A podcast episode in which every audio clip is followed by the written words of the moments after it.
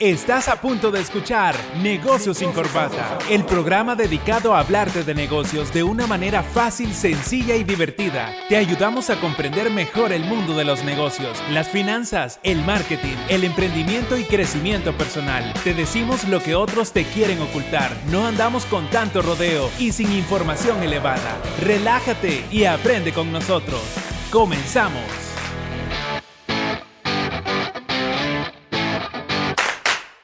Hola, muy buenas tardes a usted que se conecta ya a su radio Aster.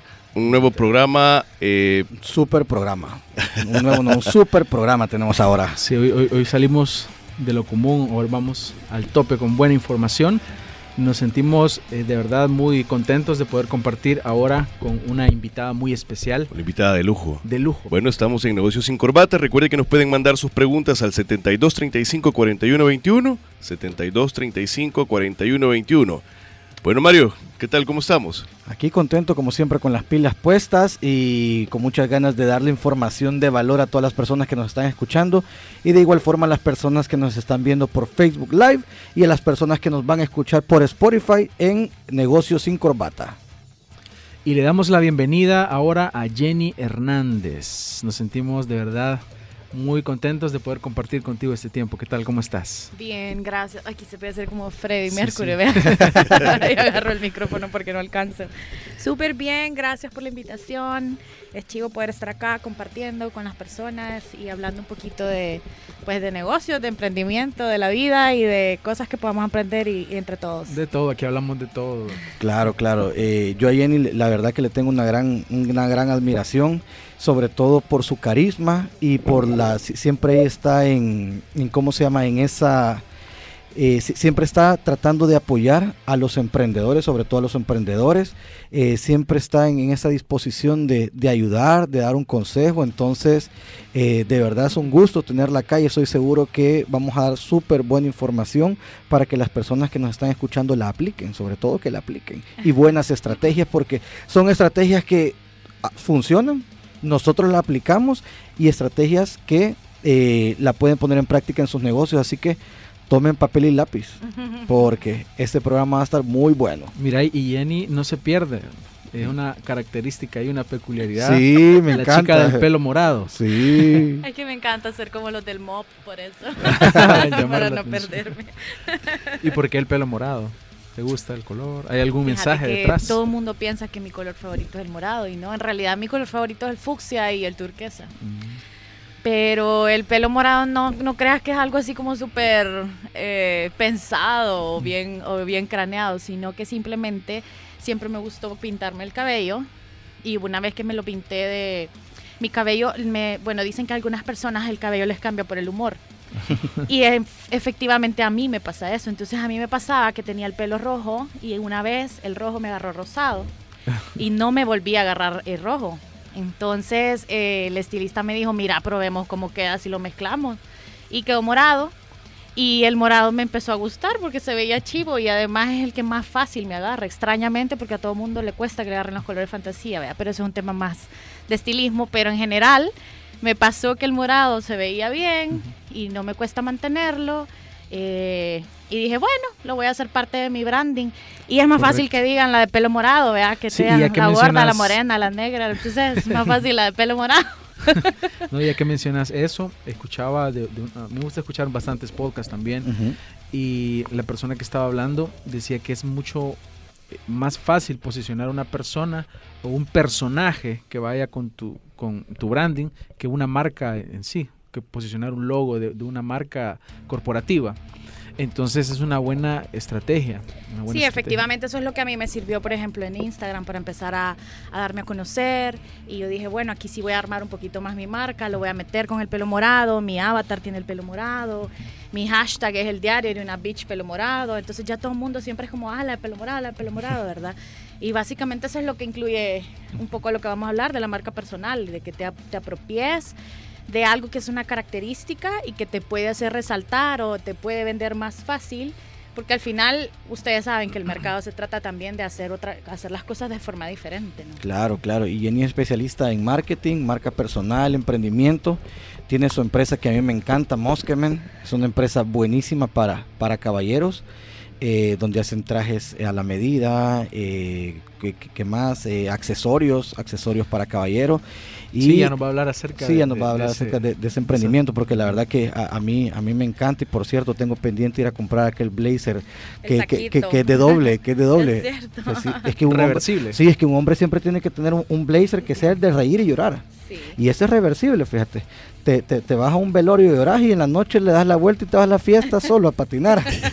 ya está bueno Sí, es un dos en uno, les funciona un montón a los hombres. Para no andar cargando dos, dos saquitos en el carro. Sí, más que uno de hombre básico, uno básico. Entonces sí, me, me, encanta esa marca. Y como les mencionaba, pues también la ayuda al, al, mundo del emprendedor que usted, que usted brinda. La he visto en bastantes charlas, eh, incluso he trabajado con, con Microsoft también, recuerdo. Entonces, bueno, de eso vamos a hablar, así que, eh, ¿con qué arrancamos, Javier? Pues nos gustaría comenzar conociéndote un poco más. Eh, nos gustaría que nos hablaras acerca de ti, cómo te defines, qué es lo que te gusta hacer, cómo es que fuiste a parar a esto del marketing, el branding, los negocios, porque creo que nos identificamos porque hablamos el mismo idioma de los negocios. Así es. por eso traemos eh, siempre personas que nos puedan aportar y a las personas que nos escuchan pues puedan aprender de las experiencias de otros. Y Mario hablaba algo al principio, de cuando nosotros comenzamos el, el podcast, de aprender aquel tipo de aprendizaje que es por sabiduría. Cuando escuchas lo que le ha sucedido a otros, y en vez de irte a dar en la boca, aprendes de otros y decís, ok, este es el camino. Muchas veces nos gusta aprender por experiencia propia y, y, y, y, en el medio uno escucha, no, es que la experiencia es la experiencia, pero la experiencia cuesta dinero, cuesta recursos, cuesta tiempo y es dolorosa. Entonces, si nosotros tenemos a una persona en que la podamos agarrar como un mentor o una persona en que nosotros podamos admirar en ciertos temas, aprendemos de esos errores para nosotros no cometerlos y el, eso se llama el apalancamiento y el apalancamiento de información y de tiempo va a ser menor.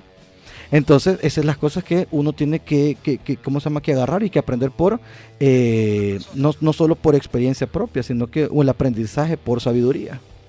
Así sí, básicamente agarras a alguien que ya, ya le pasó de todo, ¿vea? Que ya se dio en la madre. y aprendes de sus errores. Claro. Sí, por eso les decíamos, ahí con papelito y lápiz, eh, puedan, podamos aprender todos juntos. Entonces, Jenny, ¿cómo te definís? Y, y, aquí atención, porque esto es parte ya del branding. Así es. Bueno, yo soy, básicamente si me defino o me, o me presento, soy Jenny Hernández, mejor conocida como una tal Jenny. Tengo 33 años, soy diseñadora gráfica de profesión, eh, soy emprendedora por naturaleza y soy, bueno, catedrática por vocación, me encanta mucho, por eso es que Mario él me gusta andar como entre dando clases, charlas, seminarios y de todo un poco porque me encanta compartir un poco el conocimiento. Eh, me considero una persona sumamente extrovertida, eh, de fácil palabra, eh, bastante sociable, me gusta mucho colaborar, compartir, soy bastante solidaria con las personas y pues trabajo en estas áreas. Decidí emprender en dos áreas en específico. Desde hace 10 años fundé Colors y pues The Colors Factory es una empresa que se dedica básicamente al coaching de empresas, de marcas, no solamente emprendedores, trabajo con pymes.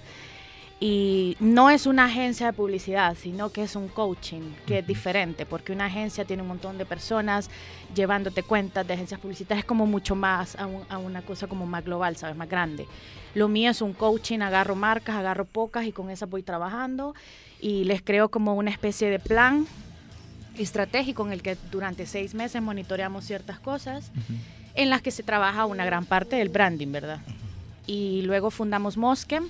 Más adelante podemos ir hablando de ellas como en específico. Y eh, fundamos Mosquem con mi hermana. Este emprendimiento fue hace cuatro años, Colors hace diez.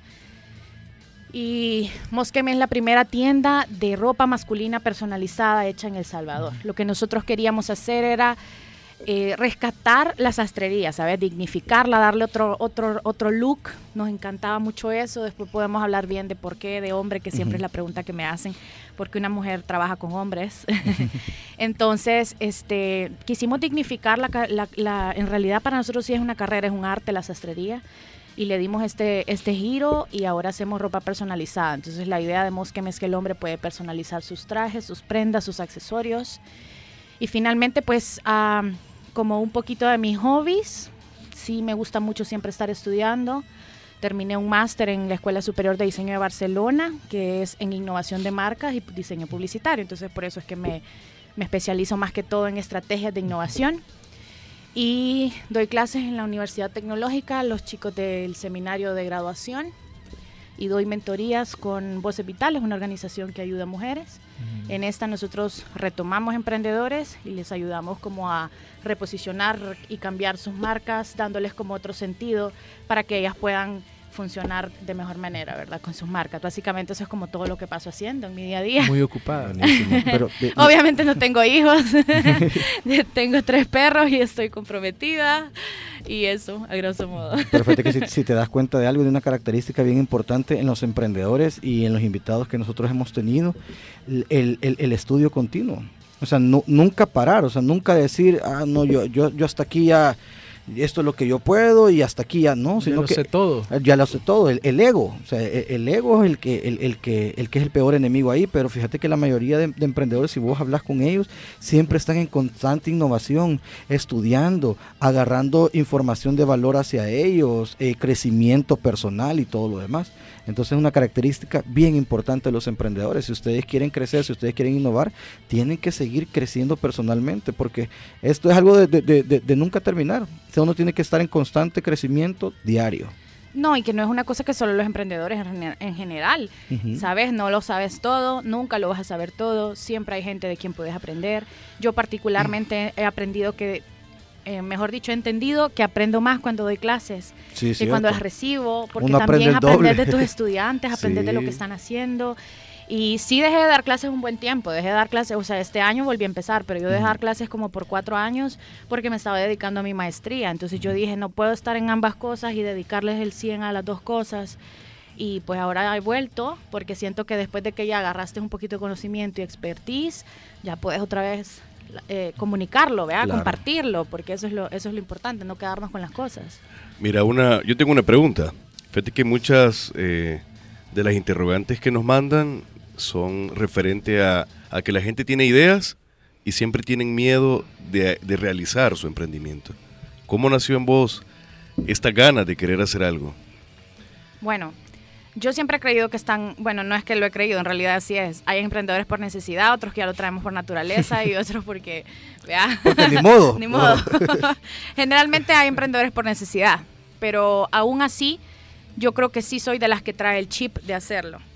Cuando yo estaba estudiando en la universidad, estoy hablando ya por el 2009, porque empecé chiquita, entré a la universidad de 15 años.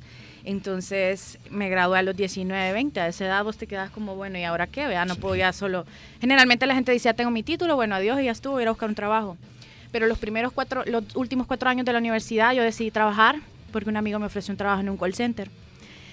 Y me gustó porque ganaba mi propio dinero. Mi papá no quería porque no quería que yo descuidara la universidad. Pero en resumen, ese trabajo a mí me sirvió para autosostenerme mis cosas, mis gustos, no tener que decir a mi papi, mire, deme para impresiones, mire, para las fotos o en diseño se gasta un montón. Entonces empecé a trabajar en el call center, pero yo sabía que eso, o sea, eso yo no sentía que me llenara. Era ir a un trabajo de tal horario, gracias a Dios me dieron chance medio tiempo porque la universidad consumió mucho. Trabajaba hasta las 11 de la noche, a las 11 me iba a la casa o a quedarme donde mis compañeras, a terminar las tareas y así pasaba. Entonces yo dije, esto no es lo que yo quiero. Cuando terminé la universidad le fui a decir a mi jefe, mira, necesito que me despida para que me dé mi indemnización, porque había hecho el cálculo, con ese dinero pagaba mi, mi, mi graduación y me quedaba un poquito para empezar a emprender.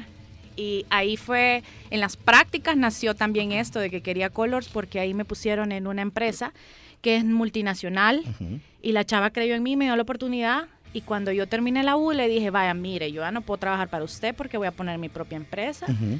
Y ya tengo mis clientes. Le dije, si usted quiere ser parte de mi cartera de clientes, la incluyo. No tenía ninguno, ¿sabes? O sea, yo de fuerte. y ella me dijo, no, pero es que yo te quería ofrecer plaza. Me dijo, porque me gusta cómo trabajas. Y yo, sí, pero no. Le dije, yo ahorita ya estoy llenando cupos, o sea, literal. Eh, me la jugué. Y ella me dijo, vaya, chivo, quiero estar dentro, ¿vea? Y le cobré un fee. Ujú. Y a- empecé a armar mi portafolio con lo que pude y así fue como armé Colors. Ujú. Al igual con Moskem, yo siempre quise trabajar en moda, pero la moda, cuando yo empecé la U no existía diseño de modas como tal ahora. Y mi papá para apoyarme me metió en un curso de corte y confección, que no es lo mismo, pero no me podía pagar estudios en Nueva York. ¿verdad? Entonces me dijo, bueno, aunque sea, porque mi papá no creía en el diseño. Yo en el colegio me gané una beca para estudiar en la ESEN, eh, economía, y no me gusta, pero no lo odio. yo dije, yo no quiero estudiar economía, y de verdad desperdicié esa oportunidad, digamos, pero porque me arriesgué, porque sabía como lo que yo quería. Mi papá lo resintió tanto que dijo, esta no va a vivir del diseño, que aprenda un, un oficio. Y me mandó a costura. Que, que, que pongan su tallercito. de- de Sí, me dijo que sea unas cortinas, vas a hacer y vas a sobrevivir, porque él me dijo, mira, antes... la- cojines. Sí, Como siempre... todos los papás. Mi papá La- una vez me dijo que pusieron un cargo Si hacía algo, me dijo. La gente siempre tiene que saber un oficio, me dijo, y te estoy hablando que eso fue en 2010, o 11. Y me vino a servir hace cuatro años que tenía la base de costura y que yo dije, no, hay que poner algo que tenga que ver con moda, porque a mí me gusta la moda. Y más que todo, descubrí que me gustaba la moda masculina. Entonces, respondiendo un poco más a la, a la pregunta tuya, Eric, en ese momento uno se queda como, ¿y si no me funciona? Porque yo quería, tenía claro que quería trabajar con hombres, ¿verdad? y que quería hacer trajes. Pero no sabía si esto me iba a funcionar porque yo dije, puchica, le voy a ir a quitar mercado quizás a los sastres, qué tal que los hombres no quieran venir a comprarme. Y nada, fue como lanzarnos y creo que eso es importante. Si tú tienes la idea, empezar, lanzarte y buscar los medios. Yo siempre he dicho que tenés que hacer las cosas con lo que vos tengas y con como vos podás. O sea, no esperar a cuando tenga el dinero, voy a poner el negocio. Cuando el banco me dé el dinero, voy a poner... Nunca va a pasar eso. Nosotros no nos lo dieron, nunca nos dieron un préstamo. Y eso es creo que lo que pasa con muchas personas que van postergándolo y diciendo, no, cuando yo me retire, voy a aquella idea que yo tenía. O ves que a alguien le funcionó un emprendimiento y lo, lo, lo pones solo por copiarle, porque ves que le sirvió. Eso es lo que decía Javier la vez pasada. Pero el- vos no tenés el chip, ajá, Claro. vos no lo tenés el chip, o sea, vos puedes venir y decirme, voy a poner una tienda de ropa masculina y, y me voy a echar a la Jenny, me la voy a joder, le voy a poner competencia. Pero y si no tenés el gusto, cómo hacerlo, cómo tratar a Y los si, y clientes. si no es tu pasión esa tampoco. Exacto, entonces al final se reduce mucho en, en lanzarte, ¿sabes? Lanzarte al agua a decir, lo voy a intentar. Lo peor que puede pasar es que no te funcione. Pero la base tiene que ser en algo que te guste, que te apasione. Sí, sí, porque, o sea, yo no me voy a poner, ponerle, a mí me gusta mucho la bisutería y las cosas así. Yo no tengo paciencia para hacer eso. yo cada vez que veo a la gente y le compro, le digo, yo no podría ni siquiera que me, me queden los mismos colores aquí que allá. Porque cuando yo fuera por el lado de aquí del collar, ya diría, ay, ya no, así que quede, vea, yo no tengo paciencia. Por más que yo me quisiera hacer los collares más lindos del mundo. Entonces tiene que ser basado en tu pasión y en lo que vos sentís que sí quieres vivir de eso, porque al final todos los días yo me levanto feliz de que hago lo que a mí me gusta, que tengo mi propio tiempo, de que puedo ir un miércoles y tener libre, ¿sabes? Entonces, eso es lo bonito. Claro, claro. Y en un programa hablamos de, de que los emprendedores no se pueden lanzar solo por el tema del dinero. Porque el dinero hoy tenés y mañana no tenés. O sea, y sobre todo en el emprendimiento, que eso es súper variable. Entonces, uno tiene que tener esa pasión, algo que te guste, porque lo único que va a sostener un, un emprendimiento cuando viene la crisis es la pasión por ese emprendimiento. Claro, porque el dinero no lo es todo. Así o sea, no es. siempre vas a tener todo el capital. Y cuando empezaste no estabas pensando necesariamente en dinero. Sabías que iba a venir, de- ¿Sabes que Moskem- resultado. Los primeros dos años de Moskem sobrevivió de Colors, o sea, literalmente. Bueno, creo que una vez lo hablé con Mario cuando nos hizo una un coaching ahí de, de finanzas y fue como, mira Mario, le digo, yo Moskem lo vine cargando con Colors. Todo lo que yo ganaba de mis clientes lo echaba aquí, vea, y era como, porque creo en esto, o sea, porque un- eso es lo importante, que vos creas en eso. Yo ya tenía un, un empleado al que pagarle. Entonces agarré más materias en la U y dije, no me importa echarme todas las noches dando clases, pero tengo que tener el salario del sastre, porque si no tengo cómo pagarle, no, le puedo, no me va a hacer nada. Entonces una vez yo tenía el salario del sastre, los demás clientes que yo iba haciendo, pum, para los, las telas, hilos, empezar a buscar los insumos. Mi hermana se unió conmigo hasta el año. O sea, yo pasé un año sola echándole a esto porque mi hermana no podía dejar su trabajo tampoco de un solo mientras me estaba como que financiando o autofinanciando con Colors. Pero obviamente aquí viene otro tema que también quiero sacar y es el sacrificio. Muchos no quieren sacrificar algunas cosas. O sea, vos decís, ay, puchica, la Jenny, ¿por qué no pasa viajando? Porque tengo una planilla de empleados que pagar. Entonces no voy a decir, ay, me voy a ir a tres lugares de viaje y después, ay, disculpen, fíjense que no les alcance a pagar. Siempre pienso, después tengo tiempo, voy a tener tiempo para viajar. En este momento es el momento de emprender. Hay que sacrificar cosas. No me voy a comprar un carro del año porque tengo que sacrificarlo, ¿sabes? Para después tenerlo. Y muchos empiezan al revés. Correcto. Entonces, una vez ganas un poquitito, ah, ya puedo cambiarme el carro, ¿verdad? No es el momento de hacerlo. Y eso que no soy de finanzas, ¿verdad? Pero es como lo que cada emprendedor debería ir entendiendo que uno cuando uno no es Paul Massiman, Schwarzenegger, ni tiene dinero, ni hereda un imperio, no tiene sos que empezar de cero cuando no son magañas.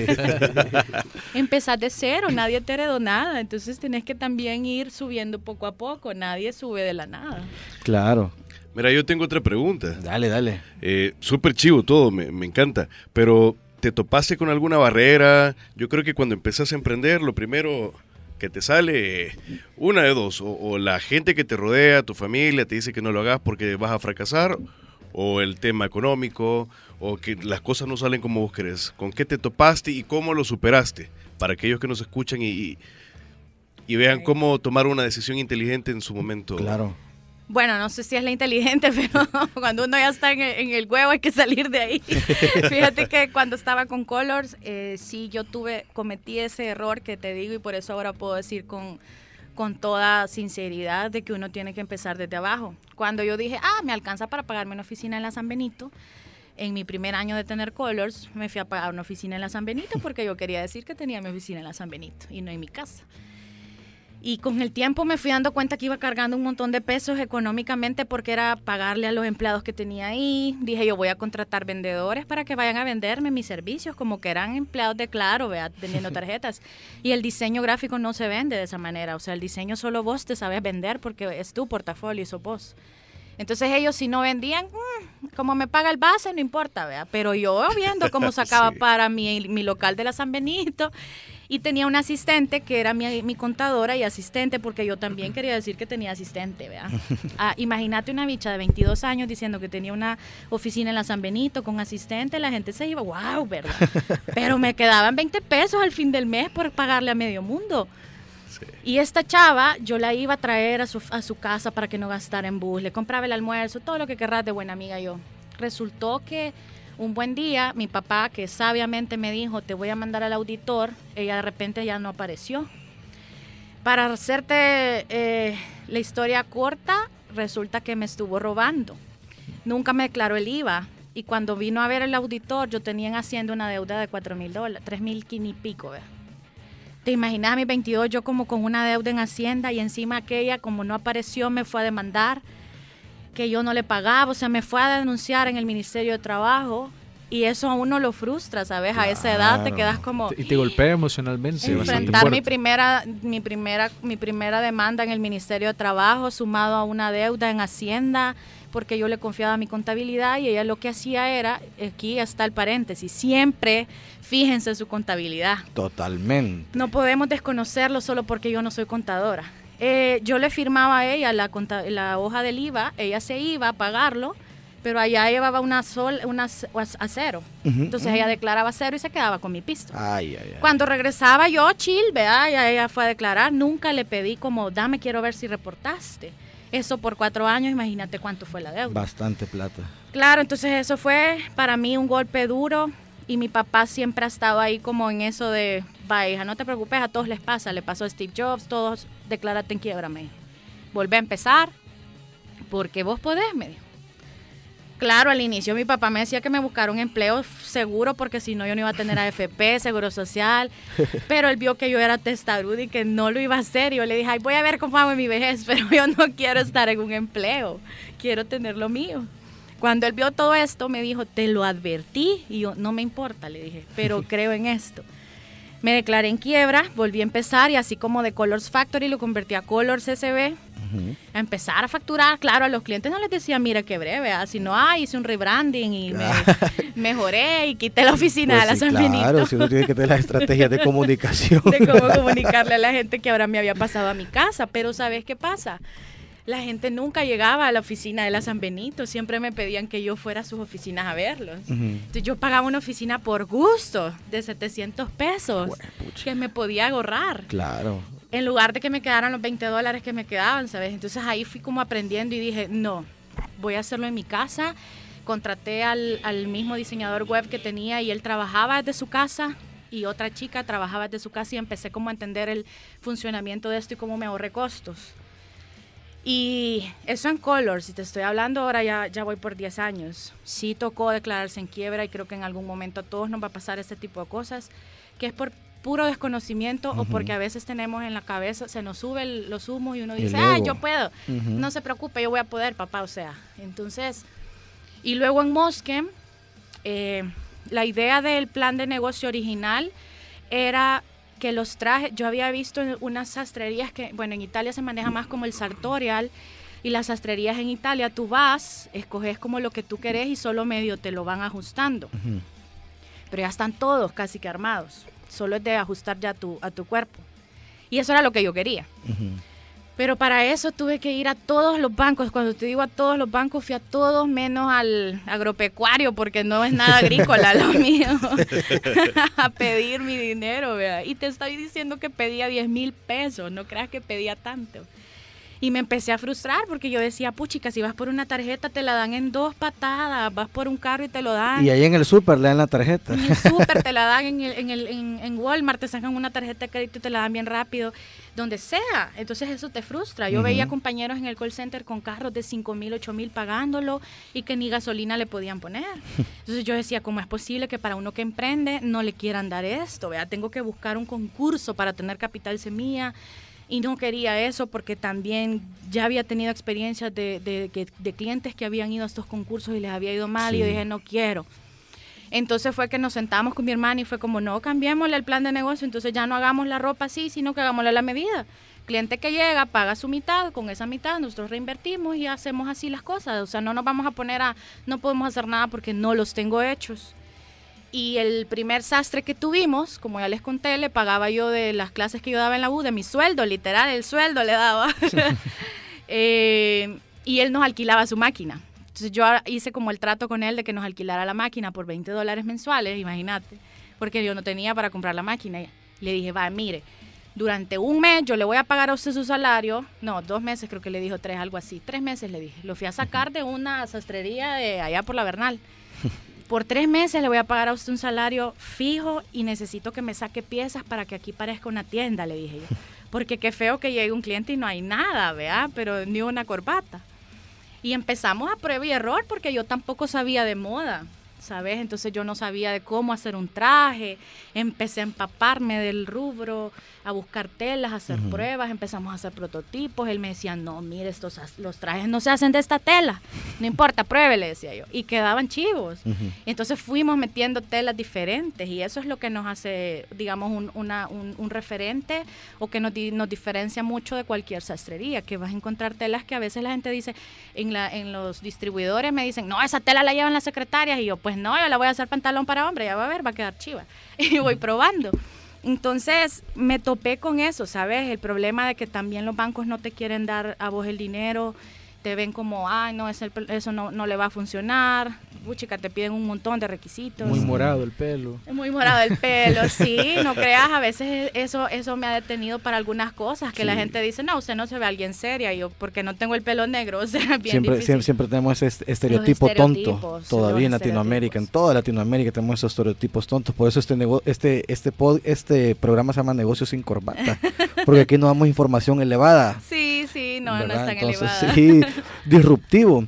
Pero qué, qué, qué importante es, o sea, que nunca se quedó con aquello, ay, e- es que, es que, ¿qué voy a hacer? Es que yo pobrecito, es que yo aquí, es que los bancos, mejor me voy a emplear. Sí. No, sino que empezó, empezó a, a ponerse creativa. Y empezó, ok, si no tengo dinero, y ese es algo súper estratégico en finanzas, que yo le digo a los emprendedores, bueno, si ustedes no tienen dinero, entonces hagan las cosas con el dinero del cliente. ¿Y cómo se puede hacer eso con el dinero del cliente? Pida un anticipo y con eso trabaja. Exactamente. Claro, esa es una ex- excelente estrategia para Entonces, iniciar. Nosotros sacamos costos y fue como, bueno, con la mitad que te pagan, compras tela, sacas insumos y claro, hay que ser organizado porque Sí. lo que te queda lo vas juntando para todas la, para ya pagarle a- ahí al, al señor, vea. Te estoy hablando de que eso fue cuando iniciamos con un sastre y una máquina rentada, ¿verdad? Ahora ya somos siete en total. Ya la planilla me da miedo. Ellos se emocionan cada 15, yo me asusto. Eh, ya sola, ya tenemos, acabamos recientemente de comprar otra máquina más, ya, ten- ya vamos por la quinta máquina. Y todavía estamos como en pañales, ¿sabes? Para lo que yo pienso, lo que yo quiero, lo que yo me he proyectado.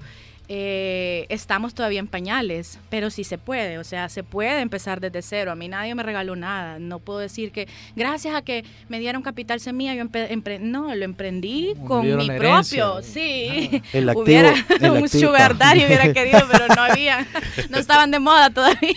el activo más importante que es la mente. Eso es lo que, lo, lo que uno tiene y, y utilizar las herramientas que tiene actualmente para, o sea, como dicen, eh, con las cartas que yo tengo, con esas voy a empezar a jugar.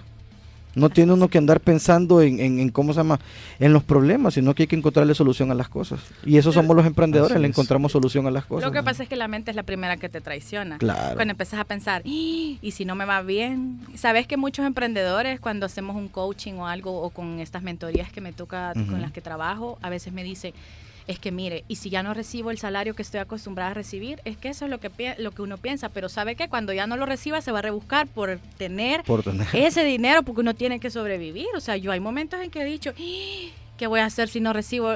Ponele, en el call center yo ganaba, si mal no recuerdo, en ese tiempo, medio tiempo, trabajaba y bilingüe, porque me pagaban más por, por ser bilingüe y porque hablo portugués, entonces al, ser, al tener una tercera lengua te pagaban más. Entonces yo ganaba casi 650 pesos por medio tiempo. Para una bicha de 18 o 19 años eso es un montón. Sí. Entonces yo decía, híjole, ¿y si me salgo de aquí, de dónde voy a sacar estos mismos 600 pesos con los que ya estoy acostumbrada a vivir? Yo todos los días iba al Búfalo, a Torre Futura, comía rico y no me importaba. Yo era échale aguacate, lo que quiera. ¿Sabes? O sea, queso. en el- y en la universidad, mis materiales, yo no andaba amagando, era como los colores, sí, hombre, va, imprimamos, no importa. Pero porque yo trabajaba por ello y me pagaba mi universidad y yo le, le desligué a mi papá un montón de esas cosas. Claro, cuando ya yo tomé la decisión, yo siempre pasaba pensando, ¿qué voy a hacer cuando no tenga estos 700, 600 pesos ya que, me gano mensualmente? Y ahí fue cuando yo dije, bueno, lo que voy ganando hay que irlo guardando y hay que sacrificar. Dejé de ir a comer a Búfalo todos los días, hasta rebajé, entonces dejé de ir a comer, un- a tomarme un café a diario en Starbucks, sin que no sé qué, que Torre Futura, porque todo eso al final son esos gastitos hormiga de los que vos siempre hablas. Uno dice, nada, no es nada, un café de 2.50, pero todos los días Sí. deje de hacerlo. Entonces volvemos a la palabra del sacrificio, tenés que sacrificarte. Pero muchos no están dispuestos a hacer eso y por eso es que la, la barrera está ahí. Sí, no están dispuestos a pagar ese precio, Exacto. porque uno como emprendedor y como empresario también tiene que estar dispuesto a pagar un precio, todo tiene un precio en la vida. Yo siempre digo, todo tiene un precio en la vida. ¿Cuál es el precio que estás pagando actualmente si estás tra- trabajando? Por ejemplo, las personas que nos están escuchando, que están en aquella eh, disyuntiva entre, bueno, ¿qué hago? Eh, me, tengo aquella chispa de emprendimiento, eh, ya, ya tengo el, ¿cómo se llama? La idea de negocio, me apasiona esto, ¿qué hago? ¿Cómo puedo dejar mi trabajo? Y todo eso. Entonces, eh, eso es bien importante. ¿Qué precio está dispuesto a pagar? O el precio de la libertad, porque uno es empleado, no tiene nada de libertad. Si hasta para ir a almorzar tiene que pedir permiso. Y ahí está marcando como si fuera Chucho, marca así les decía yo cuando, cuando yo trabajaba, como fuera Chucho poniendo la huella. Yo, yo trabajaba en, en- a la de recursos humanos, yo le decía, no, licenciada, digo, yo por qué voy a andar marcando? Si yo, pu- puro Chucho. Yo por eso es que nunca duraba en los trabajos, porque era bien rebelde, claro, me gustaba el emprendimiento, la, la libertad. Entonces, el, ¿qué precio está pagando? ¿O el precio de la libertad? ¿O el precio del sacrificio? Claro, y los dos eh, no pueden, no, o sea, no pueden estar unidos. El sacrificio me lleva a la libertad y lo seguro me lleva a no tener libertad. Entonces, ¿qué precio, qué precio está dispuesto usted a pagar? Yo siempre digo eso a los emprendedores. Y también que, mira, no es malo si vos decidís que querés trabajar, o sea, no es malo. Yo siempre les digo, "Vaya, no es que hay que satanizar a la gente que trabaja, El empleo. porque no todos traen para emprender Es y eso es un hecho. Y así también, es. Como siempre, yo les he dicho, hay una hay una materia en la universidad que doy en donde yo les di, eh, perdón, una charla que yo he dado a jóvenes universitarios en donde yo les he dicho, miren, necesitamos hasta de la señora que hace las tortillas, de quien vende la horchata, de las que están en el mercado, todos somos necesarios. Pero para que esa señora venda horchata y esté ahí, ella decidió emprender. Pero también necesito a la cajera del banco.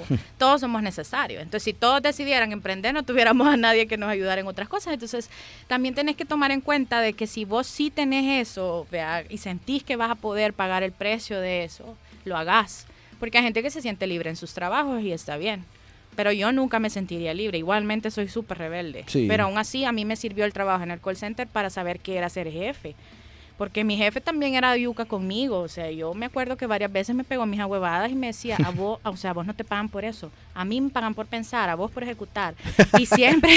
La típica palabra. Y me decía, a mí venime con soluciones, no con No con problemas. ves. Entonces ahora con los astres, yo también lo ocupo y les digo, porque a veces, me- miren, y, no, Jenny, es que no vamos a alcanzar a salir. No, no, no, tráeme la solución.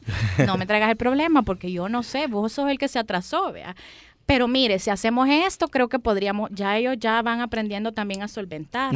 Entonces también uno tiene que aprender a ser jefe, porque otra También. cosa que pasa con los emprendedores es que dicen, yo quiero emprender porque quiero ser jefe de alguien. Y solo te interesa mandar. Y no es así, o sea, a veces uno tiene que escuchar también a sus colaboradores. Sí. Piensan Cuando que el ellos- jefe no hace nada. El jefe no hace nada, es el que más hace. Ah, sí, Tienes que andar en todo. Y más como emprendedor, es el, el primero que llega a la empresa y el último que se va y trabaja los sábados, trabaja domingos. Y O sos sea. quien le pone la cara al cliente al final también. Así es. Yo siempre digo, bueno, no entregamos un traje, pero quien se va a enojar es un fulano al que yo le tengo que ir a poner la cara. Y no podemos decir, ay, disculpe, no le sale el traje de la boda, vea. Y sobre todo nosotros, bueno, eh, que estamos como marca personal. O sea, nosotros que estamos como marca personal, es lo que yo le digo a mi equipo de trabajo. O sea, miren, todo va con mi nombre. O sea, todo, todo, hasta las impresiones con Javier cuidamos mucho eso. O sea, hasta las impresiones que nosotros vamos a dar, folletos y esas cosas, tienen que ir bien porque iba mi nombre. Entonces, es es su- es súper importante esa parte. Ok, bien, vamos a una pausa. Para el Vámonos cafecito, con una ey, pequeña y- cancioncita. Y, y el pan dulce, ya ven, qué barbaridad. Y el patrocinador, pues. Tenemos que iba- buscar un patrocinador de, andamos en busca de un patrocinador de pan dulce. Ok. Sí. Ya es la hora. Ah, pues sí, con este cafecito. Bueno, pues regresamos en breve. No nos cambies, en un momento estamos de vuelta con Mario Financiero, Javier Castro y Eric Marín. Negocios sin corbata. Aquí hablamos de negocios sin información elevada. Estamos de vuelta con Negocios sin corbata.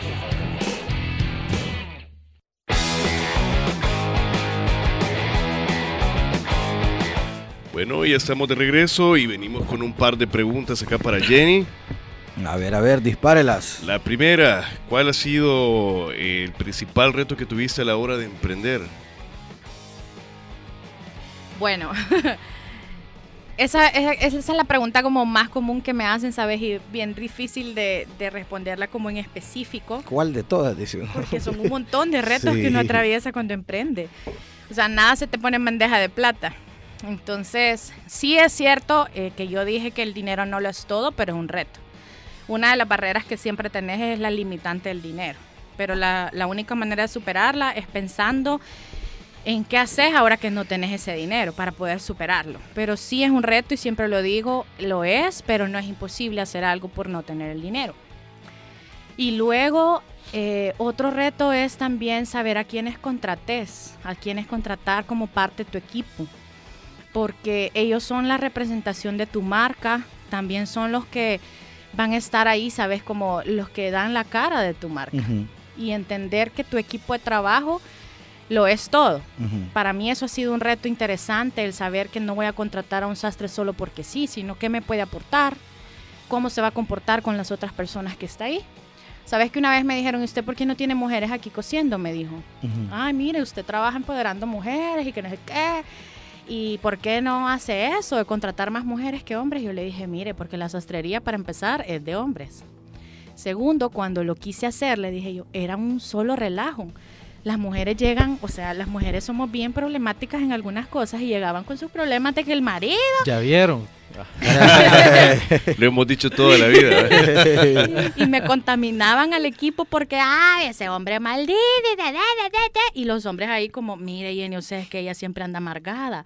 Y era una cuestión que, que vieras qué complicado. Yo decía, puchico, no le quiere dar oportunidad también a las mujeres, sumado a que las costureras no son igual que un sastre, entonces no cosen igual, no tienen la misma técnica, lo intenté.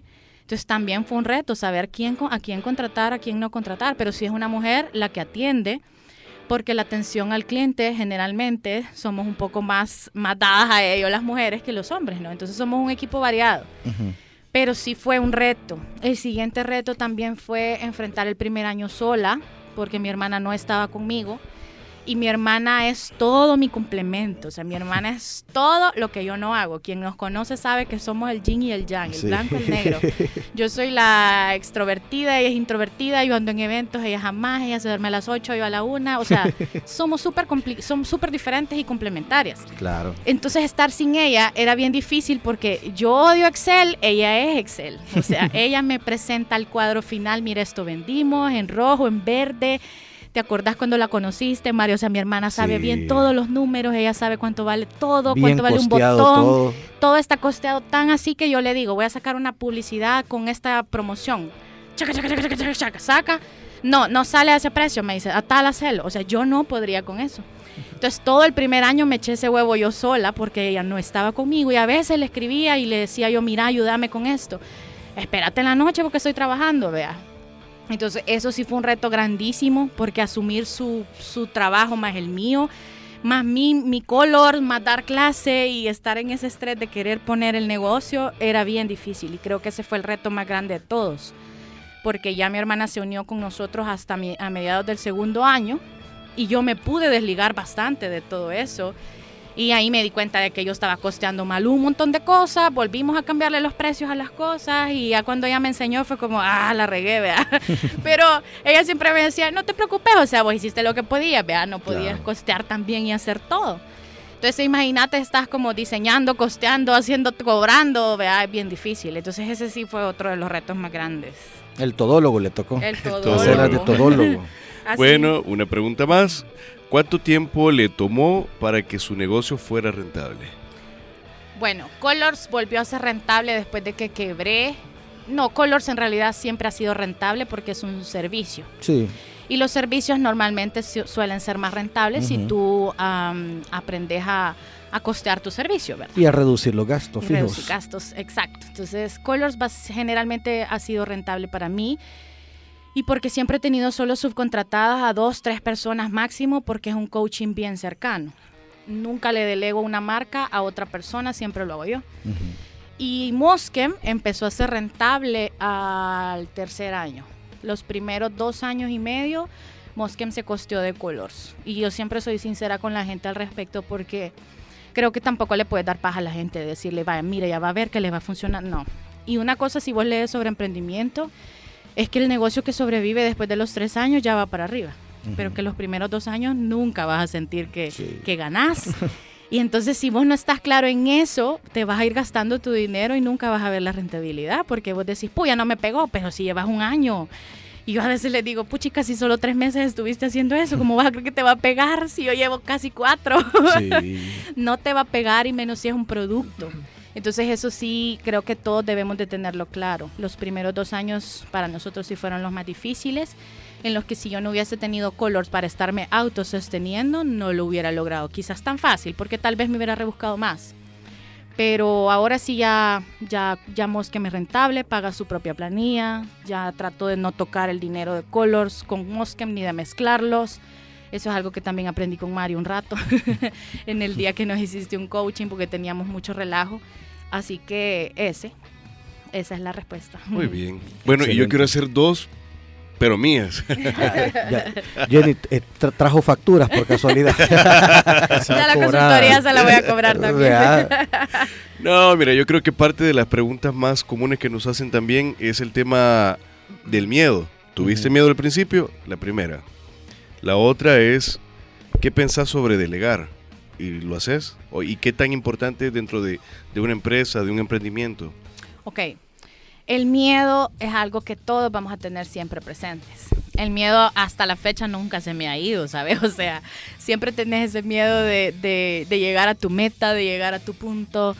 Tal vez ahora, no es, ahora es menos. Obviamente no es que todos los días paso tronándome los dedos y que esto sea una un gran martirio. Pero a veces sí pasa que, que vos decís, híjole, esta temporada no nos fue tan bien. ¿Qué voy a hacer? Si no vendo, puchica, me hace falta todavía para completar la planilla. Siempre tenés cierto miedo, pero La es parte de la aventura. Sí, La la planilla. planilla.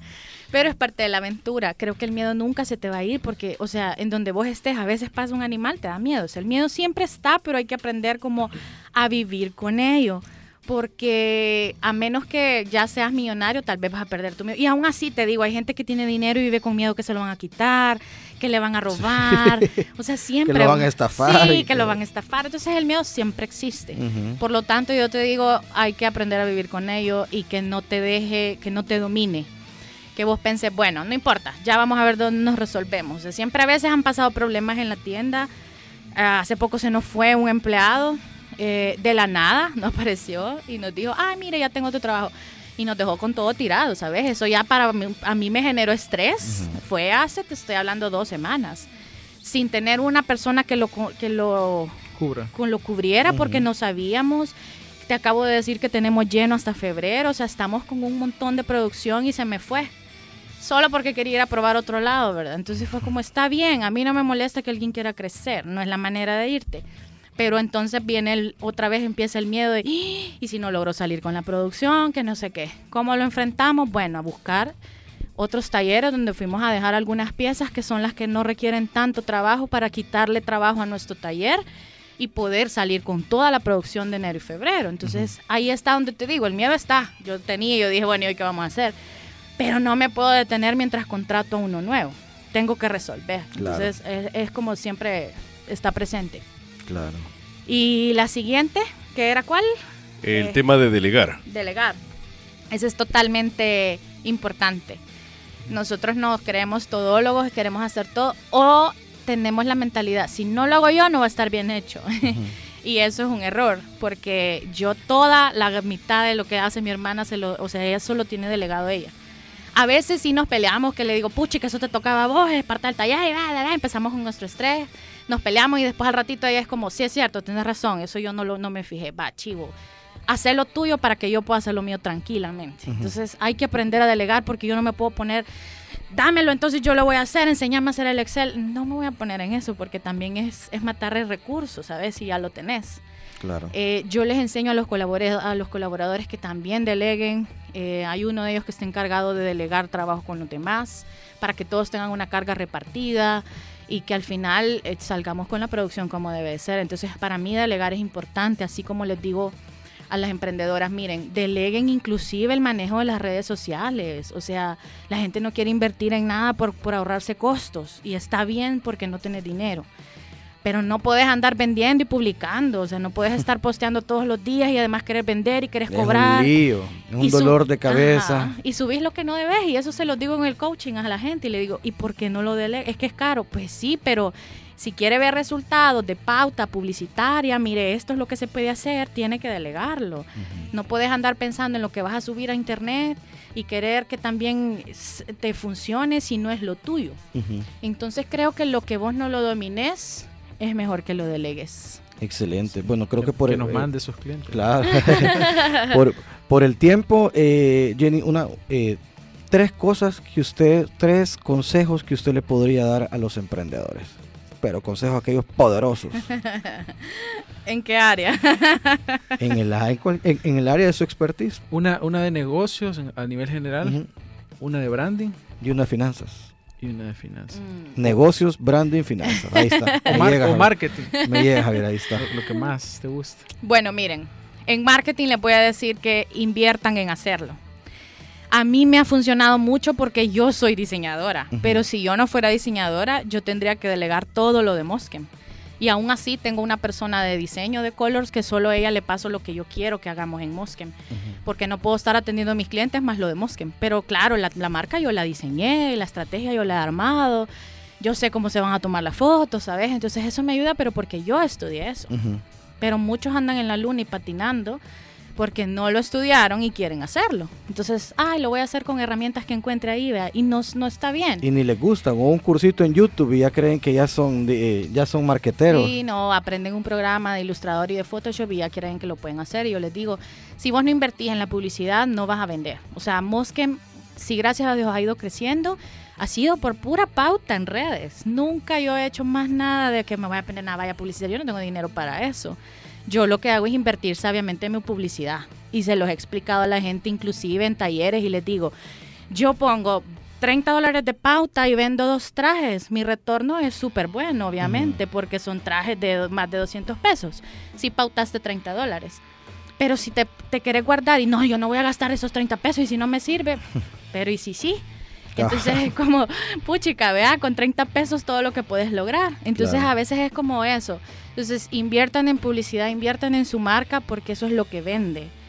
Y segundo, eh, sean organizados. Eso incluye la parte de delegar, la parte de finanzas, entender que, que si vos no te organizás, no puedes salir con todo. Organizarte con los pagos, con proveedores, con el personal, porque es parte de crecer. Yo siempre le digo a mi hermana, va, mira, ahorita somos chiquitos, entonces aquí apaguemos el fueguito, porque cuando seamos grandes vamos a tener un solo relajo Sí. hay que ordenarnos desde ya. Entonces hay que ser organizados. Y mi tercer consejo es que siempre busquen cómo innovar, no quedarnos estancados y no se frustren si tienen competencia. Actualmente nosotros en Mosquem, si tú me preguntas, no tenemos competencia directa, solo tengo competencia indirecta.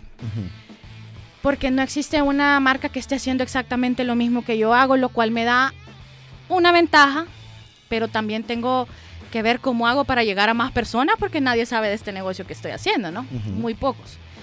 Entonces, eso significa que a veces me dicen, ¿no tiene miedo que alguien le ponga competencia? No lo tengo, pero sé que no es fácil poner este tipo de negocio, ¿verdad? Entonces, quien lo haga lleva 10 mil pasos atrás. Uno tiene que ir pasos adelante. Ujú. Las personas que no son mi, que son mi competencia indirecta me han copiado, o sea, ¿sabes? Me han copiado campañas, me han copiado fotografías, puchica, yo lo hago bien low cost. Y bueno, hubo una marca que me copió toda la campaña, ¿sabes? Y tiene una y pagan por una agencia de publicidad y me copiaron todo. Yo me quedé como, qué yuca que no tengan creatividad. Pero bueno, yo eso es lo que estudié. Entonces no frustrarnos, la competencia siempre existe, pero en la medida que tú innovas, entonces es que puedes darle otro, otro, otro twist a lo que tú haces. Porque si todas están vendiendo bisutería, nadie te va a ir a buscar a vos porque no tenés nada que te diferencie. Claro, Que te sea, haga la diferencia, ¿ves? te- diferencia. Te va a ir a buscar únicamente al más barato. Al más barato. Ujú. Entonces yo les digo, no, yo no voy a hacer el traje más barato. Mi target no es el que quiere gastar 100 pesos en un traje. Tampoco el que quiere mil, porque si vas a gastar mil dólares te vas de viaje mejor. La gente que compra un traje de, de Hermenegildo, ¿sabes? O sea, mejor se va a Italia a comprárselo. Tengo una, un target que yo ya lo conozco. Entonces no me voy a frustrar por la gente que no me quiera comprar. Entonces muchos son iguales y no hacen nada para innovar por lo mismo, porque dicen, ay, no, es que este está haciendo, ay, que no se quede. Bueno, si hay 10 haciendo bisutería, tu bisutería que sea diferente. Busca qué, qué le puedes dar para que eh, la gente te busque por eso, ¿sabes? Entonces a mí me gusta cuando los clientes llegan y me dicen, ay, mire, yo vengo porque usted, me, me dijeron que usted hace los trajes como uno los quiera. Y yo me imagino con azul, con verde, con no sé cuánto, y mire, quiero que aquí lleve unas florcitas porque es que mi novia se va a casar con ese y no sé cuánto. Y el día de su boda son felices porque andan un traje como ellos lo quisieron armar. Eso es el, el diferenciador, ¿sabes? Que no es, y cuando me dicen, voy a, fíjese que fui al, al almacén y solo los mismos tres colores habían, o sea, no vio nada de diferente.